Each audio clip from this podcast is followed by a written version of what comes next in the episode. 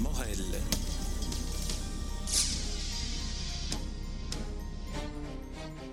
Adrienne Lisée, je suis très heureux de vous rencontrer à l'occasion de votre nomination en tant que directrice de Passaporta et dans les lieux de Passaporta. Alors, euh, première question, est-ce que vous pourriez en, en, quelques mots nous dire ce qui, dans votre parcours précédent cette nomination, nourrit votre travail actuel Vous avez été journaliste littéraire, vous êtes romaniste de formation, je crois. Journaliste. Vous allez nous dire, journaliste de formation. Oui, alors d'abord une petite euh, précision, mais elle est de taille, j'ai pris la direction francophone de Passaporta, parce que pour situer Passaporta, c'est donc euh, l'association de deux ASBL, une francophone et une néerlandophone, euh, qui travaillent ensemble. Donc il y a deux pôles et j'ai pris la direction du pôle francophone, c'est important pour ma collègue. Euh, pour répondre à votre question, je pense qu'il y a énormément de choses dans mon parcours qui font qu'aujourd'hui c'est très naturel pour moi d'être ici.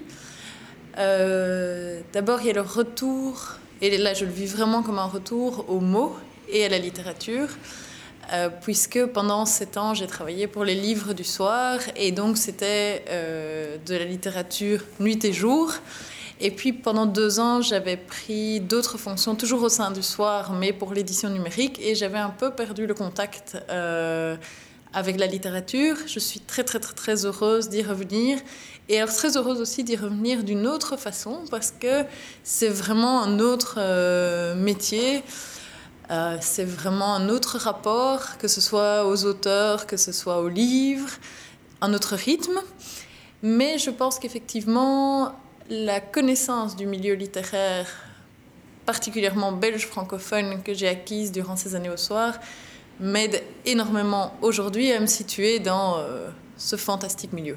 Alors, on va revenir au problème de terminologie auquel vous aviez fait allusion en précisant bien que vous êtes la directrice du versant francophone de cette, euh, de cette maison euh, Passaporta. Alors j'aimerais que vous nous définissiez votre interprétation des quatre termes qui définissent Passaporta, maison internationale des littératures à Bruxelles, ce qui est quand même une sorte de Macédoine très belge, et, mais qui mérite peut-être d'avoir votre interprétation de ce dont il s'agit. C'est une très bonne question.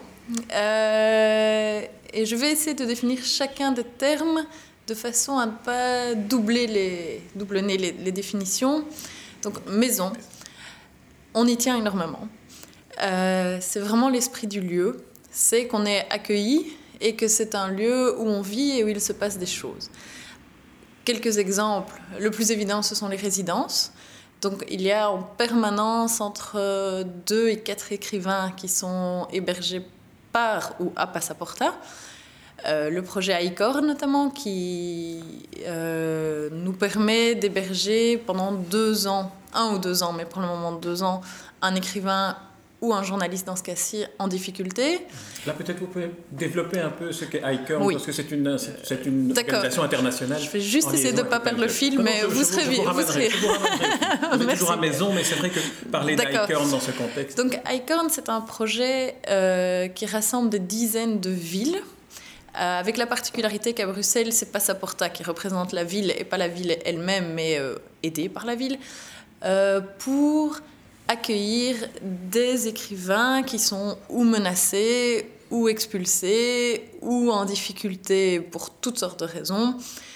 Et donc ce réseau dispatche quelque part les écrivains dans des endroits où ils pourront avoir la quiétude nécessaire à leur travail pour un ou deux ans. Donc nous ici, on a Ali Amar, qui est un journaliste marocain, qui est hébergé chez nous pour deux ans pour pouvoir continuer son travail. Voilà, c'est... Vous aviez eu avant aussi un écrivain russe, par exemple, Tout à fait. Boris Korkmazov. Exactement. Euh, qui a séjourné ici aussi, qui avait lui aussi des. Oui, alors lui c'était encore plus problématique parce que c'était au point où on ne pouvait pas dire, oui, rédiger. Ici on n'est pas dans des extrêmes comme ça. Ali Amar est libre de circuler presque libre de circuler en Europe. Euh, c'est un cas moins difficile, mais effectivement, pour le précédent, il y avait eu des mesures qui vraiment nécessitaient sa, sa protection. Alors, international, c'est le deuxième mot, maison internationale. On peut passer à ce mot-là? Bien sûr. Alors, international, euh, je vais rebondir sur ma précision euh, du début. Donc, on veut vraiment présenter Passaporta pour ce qu'elle est, c'est-à-dire non pas une maison bilingue ou bicommunautaire où tiens des flamands et des francophones bruxellois qui travaillent ensemble, mais comme une maison internationale, c'est-à-dire qu'on parle toutes les langues à Passaporta. L'idée est que chacun parle dans sa langue maternelle. Euh, et puis alors, où on se comprend, où on se fait traduire. Mais donc, il y a vraiment cette volonté de s'ouvrir. Ben là, euh, la dernière activité qu'on a faite, c'était sur Pablo Neruda, et donc c'était en néerlandais et en espagnol. Et le public était majoritairement chilien. Donc, euh, c'est vraiment la volonté, c'est d'être international et pas bilingue et pas bicommunautaire, même si effectivement, c'est une structure un peu particulière. Voilà pour international. Alors, les littératures sont au pluriel.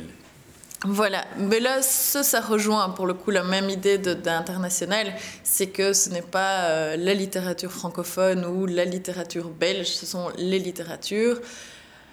Euh, aussi dans les genres, il y a plusieurs possibilités, il n'y a pas de frontières, il y a aussi des projets par exemple de graphic novel qui sont mis en place à, à Passaporta on pourra discuter longtemps de savoir si ça rentre dans la littérature en tout, ou pas. En tout cas, ça rentre dans la littérature telle qu'elle est euh, pensée et vécue à Passaporta. C'est aussi quelque chose qu'on retrouve très fort euh, dans la programmation du festival, donc, qui est à venir, mais qui est une institution ici à Passaporta. C'est vraiment d'ouvrir le champ, c'est-à-dire il y a des rencontres, simplement un modérateur et un auteur, mais il y a aussi... Euh, des jeux sur la littérature. La littérature de jeunesse est très très présente dans, dans les activités euh, de cette édition du festival des auteurs qui sortent un peu des sentiers battus, la poésie, donc voilà, c'est, ce sont les littératures. Alors pour la, le, cinquième, quatrième terme, à Bruxelles, là j'aimerais euh, qu'on, euh, enfin, si, c'est possible pour, vous, euh, avec toute la diplomatie que, requiert la situation particulière de Passaporta en Belgique, pays très compliqué, je dis cela pour ceux qui nous écoutent, en dehors de Bruxelles et en dehors de Belgique, le, sur le site web, il est indiqué que euh, le projet de la Maison internationale de littérature est aussi de découvrir la littérature belge et la littérature flamande. Alors, je sais que c'est très compliqué de définir ce qu'est la littérature francophone de Belgique, mais comment est-ce que vous, vous la définiriez? Hmm.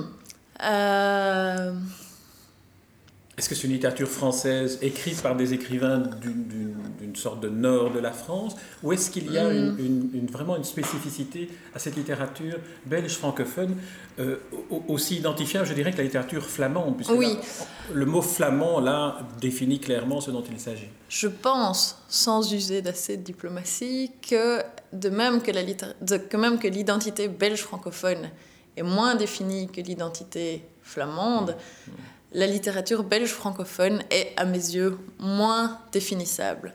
Ceci dit, je ne dirais jamais qu'il s'agit d'une littérature du nord de la France, parce que je pense quand même qu'elle a ses spécificités. Alors, quelles sont-elles? On ne va pas revenir au surréalisme, on ne va pas revenir au, à ces clichés, je veux dire, mais je pense qu'il y a en tout cas chez certains auteurs... Euh, peut-être une légèreté, mais au sens de, la dérision ou au sens du, recul, qui est très particulière. Euh, peut-être aussi qu'il y a, euh, je ne dirais pas moins de poids sur les épaules, mais je dirais plus de liberté pour expérimenter et pour sortir des, des voies toutes tracées. Euh, oui, je pense que qu'elle a sa place dans la littérature francophone et peut-être même française.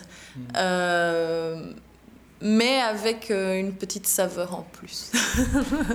Alors, on, va, si vous voulez bien, aborder maintenant un autre aspect de l'activité de Bassaporta, qui sont les résidences d'écrivains, en dehors de ceux qui sont accueillis dans le cadre de, de euh, il y a plusieurs résidences, il y en a à Bruxelles, il y en a en Flandre. Voilà. Euh, comment comment est-ce que tout ça s'organise Alors, il y a, en ce qui vous concerne? Oui, il y a beaucoup de possibilités différentes.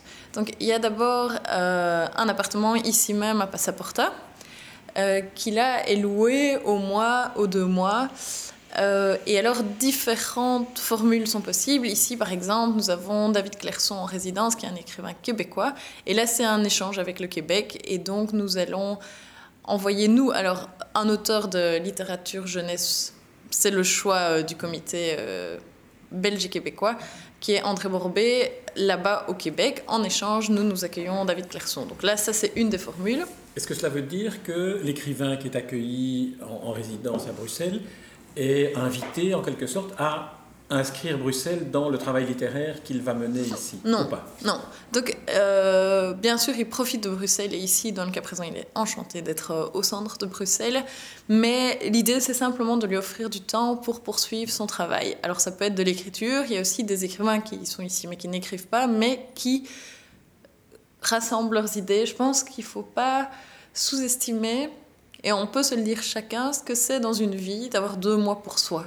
Deux mois où on n'a pas d'autres obligations que celles d'écrire ou de travailler ou de se concentrer à ce qui nous anime. Et je pense que c'est en ça que c'est une chance énorme. Il n'y a pas d'obligation de résultat, mais de ce que je sais, il n'y a aucun écrivain qui est sorti euh, sans avoir euh, produit, au moins à l'intérieur, euh, de, quoi écrire plus tard. En posant la question sur le, les allusions mhm. ou l'inscription de Bruxelles dans l'œuvre réalisée au cours du séjour ici, je pensais à un interview que j'avais fait de Foi de la Rouille, qui est venu ici mhm. et qui lui venait vraiment avec le projet de, de s'imprégner de Bruxelles parce qu'il voulait y inscrire ses personnages. Oui, mais je pense que c'était un choix. Euh, Jonathan Coe a fait pareil. Il était en résidence à Passaporta pour écrire Expo 58. Après, je, je n'étais pas encore là, mais je pense que c'est le projet qui a prévalu et puis il est venu à Bruxelles pour avoir la fidélité dans ses descriptions. C'était certainement pas une condition à la venue de l'écrivain. Donc ça, c'est une, une des formules. Euh, il y a beaucoup d'échanges. Il y a aussi la SCAM qui met euh, régulièrement à disposition d'un écrivain euh, sélectionné un, de nos autres espaces de travail qui est le workspace. Et donc là, c'est aussi. C'est moins. Ce serait difficile d'y rester deux mois, je veux dire. Mais c'est une jolie chambre de travail, une chambre, une salle de bain, une cuisine pour une semaine, deux semaines, se concentrer sur un projet. À Bruxelles aussi. Oui, ici à Bruxelles aussi. Et il y a un troisième. Donc à Bruxelles, il y a également l'appartement Icorn, mais là, on a choisi de ne pas dire euh, où il était. Euh, et puis il y a une résidence en France. Mais euh, on revient à la définition de maison. Par exemple, ici, on a un écrivain, et je ne donnerai pas son nom, mais, mais l'histoire est belle, qui est ici parce qu'en fait, il vient d'être papa et que c'est impossible de se concentrer chez lui.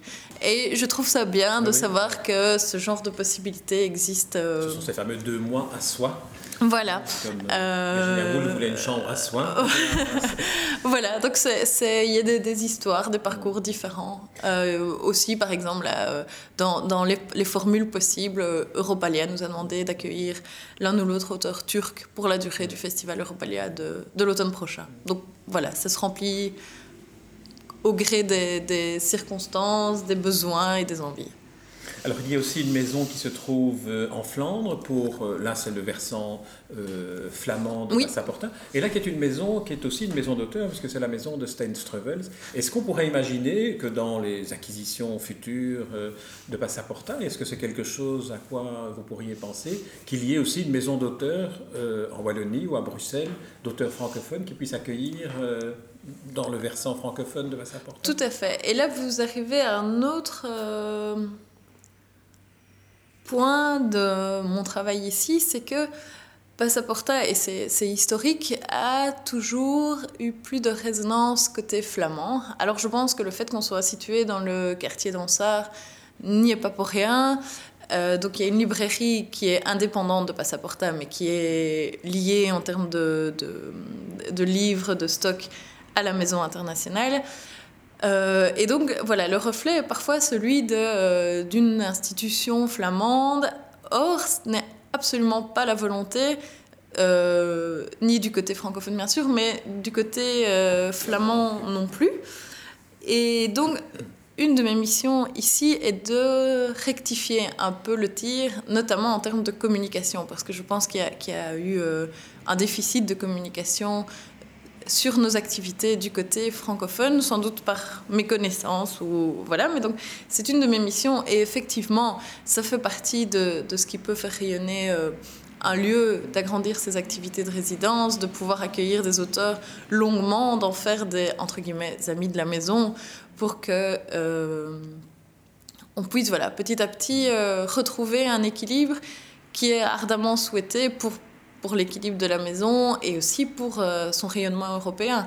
Parce qu'effectivement, il faut pas. On, parle effectivement d'une maison internationale des littératures à Bruxelles. Bruxelles, c'est à mi-chemin entre Paris et Amsterdam. Donc on est vraiment idéalement situé par rapport à ça pour vraiment s'ouvrir et, entre guillemets, déplacer le centre. Bruxelles est aussi la capitale de l'Europe et aussi le siège des institutions européennes. Est-ce que euh, vous avez des, euh, des contacts avec euh, les programmes culturels, par exemple, de, de l'Union européenne ou est-ce que ce sont deux activités qui sont dissociées les unes des autres? On a plus de contacts avec chacune des ambassades. ou chacun des centres culturels. Je pense au Goethe, je pense au centre culturel italien, à l'Institut d'ailleurs culturel italien, on a ainsi des, contacts avec différentes nationalités, plus qu'avec l'Europe directement. Mais on voit que ce sont des relais très très importants, effectivement, pour la communauté euh, européenne expatriée. Alors peut-être pour terminer cet entretien, deux mots sur le festival dont vous avez parlé, que vous êtes en train de préparer, qui aura lieu au mois de mars, si je ne m'abuse. Alors quelques noms, quelques, quelques activités particulières pour ce festival? D'abord, euh, une nouvelle précision, c'est mon prédécesseur Stéphane Lambert qui a assuré la majeure partie de la programmation, donc je ne fais ici que le concrétiser. Euh, ceci dit, euh, je pourrais la revendiquer, elle est très très belle. Mais donc, le festival se tiendra du 26 au 29 mars dans une vingtaine de lieux bruxellois. On commence avec trois soirées et l'ouverture donc qui sera faite à Beaux-Arts par Jean-Marie Gustave Leclésieux. On est très très heureux, très très très heureux euh, qu'il ait accepté notre invitation. La seconde soirée aura lieu au Botanique. La troisième sera une soirée de lecture par des auteurs de leurs propres textes à Flagey. Et le dimanche sera un parcours dans toute la ville de Bruxelles. Donc là, on compte environ 80 rencontres entre 11h et 19h. Donc il faudra mettre des bonnes chaussures. Et c'est Yann McEwen qui fera la clôture aussi à Beaux-Arts. Donc on est très heureux d'avoir ces deux invités d'honneur. Pour les autres axes du festival, il faut pointer que cette année, pour la première fois, il y a une, une programmation particulière pour les enfants. Euh, avec une nuit pour les enfants au Bronx. Donc ça, je pense que ça va être très amusant pour les heureux élus. Euh, il y a également, qu'est-ce qu'on pourrait pointer des, choses un peu euh, amusantes peut-être pour mettre la littérature au centre autrement, comme du yoga littéraire ou du, des récits euh, comme euh, le thème du festival est le temps, et donc le temps d'une lessive, dans une laverie, des auteurs euh, liront des textes. Et puis il y a une, belle programmation de, de, rencontres plus classiques avec un modérateur, avec des, des, échanges. Et donc tout ça aura lieu entre l'ancienne Belgique et le Goupil Le Foll, entre les Brigitines. D'ailleurs, ça peut-être je peux en parler parce que ce sera le 500e anniversaire de la naissance de Thérèse Davila et Julia Kristeva qui lui a consacré un très bel ouvrage, Thérèse mon amour, célébrera son anniversaire au cœur de la chapelle des Brigitines. Je pense que le décor s'y prête ah très très bien. Et voilà. Donc De toute façon, le, détail du programme se trouvera sur le site de Passaporta et sur le site d'Espace Libre où voilà. je, ferai, je ferai le relais. Alors, euh, pour conclure, euh, Adrienne Nizet, euh, au, terme de votre parcours de journaliste littéraire et puis au, début, à, l'aube de cette nouvelle carrière dans la Maison internationale des littératures, est-ce que vous pourriez essayer en quelques, en quelques mots, improviser sans réfléchir, nous dire quelle est pour vous aujourd'hui, dans le monde que nous connaissons, la fonction de la littérature? Est-ce qu'elle a encore un sens? Est-ce qu'elle peut nous aider à comprendre euh, le monde ou à comprendre euh, euh, l'humain? Alors je dirais plus que jamais. Et pour moi, la littérature, depuis toujours, vraiment depuis toujours, ce n'est pas s'extraire du monde et lire un livre dans son coin, c'est prendre un autre point de vue sur le monde. Je pense que la littérature a cette énorme euh, vertu de pouvoir aider à se mettre à la place de l'autre. Vraiment, je pense qu'il y a dans la littérature une capacité d'empathie ou moins émotionnellement de compréhension. Et je pense que c'est crucial. Je pense vraiment que c'est crucial de pouvoir se plonger dans les mots de quelqu'un d'autre. Et donc aujourd'hui, où on voit euh, où peuvent mener des incompréhensions ou de l'ignorance, euh, je, je pense qu'elle est essentielle. Très bien, merci Adrienne Nizet euh, pour cet entretien euh, dans vos nouvelles fonctions et dans le lieu qui accueille vos nouvelles fonctions, la Maison internationale des littératures à Bruxelles, aussi appelée Passaporta, qui se trouve rue d'Ansart, dans la capitale de l'Europe. Merci Adrienne Nizet. Merci beaucoup à vous.